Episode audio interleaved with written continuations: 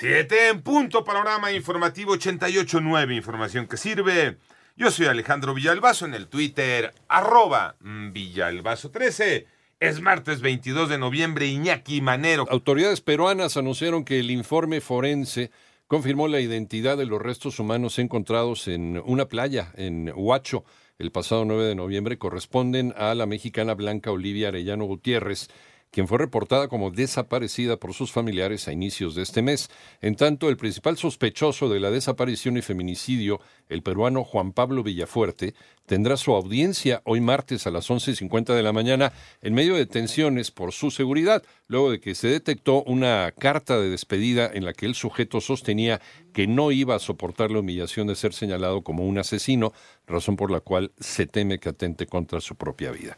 Vamos al panorama nacional. A cinco meses del homicidio de los sacerdotes Javier Campos Morales, El Gallo y Joaquín Mora Salazar, junto con el guía de turistas Pedro Palma en Chihuahua, los jesuitas de México reclamaron que el caso siga impune y que la inseguridad prevalezca en la Sierra Tarahumara.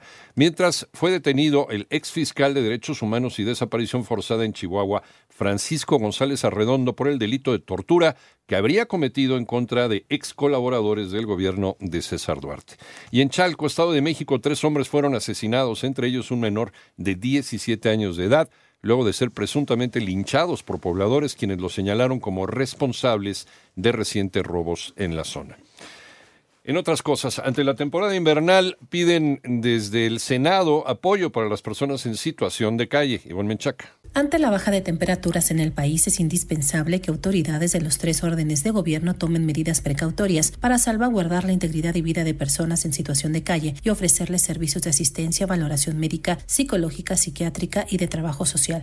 Por ello, el Partido del Trabajo presentó un punto de acuerdo para exhortar al Sistema Nacional para el Desarrollo Integral de la Familia y sus homólogos en el país a fortalecer acciones y proveer servicios de asistencia a personas en situación de calle.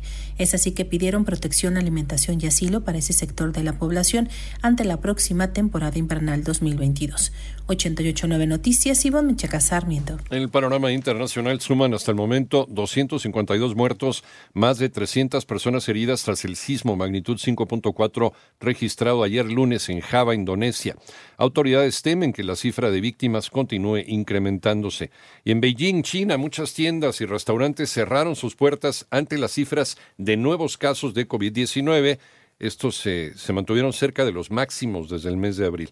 Y un video se volvió viral en donde se puede ver al presidente de Francia, Emmanuel Macron, siendo abofeteado por una mujer quien se encontraba molesta, según versiones, por la situación en la que se encuentran los franceses por la inflación.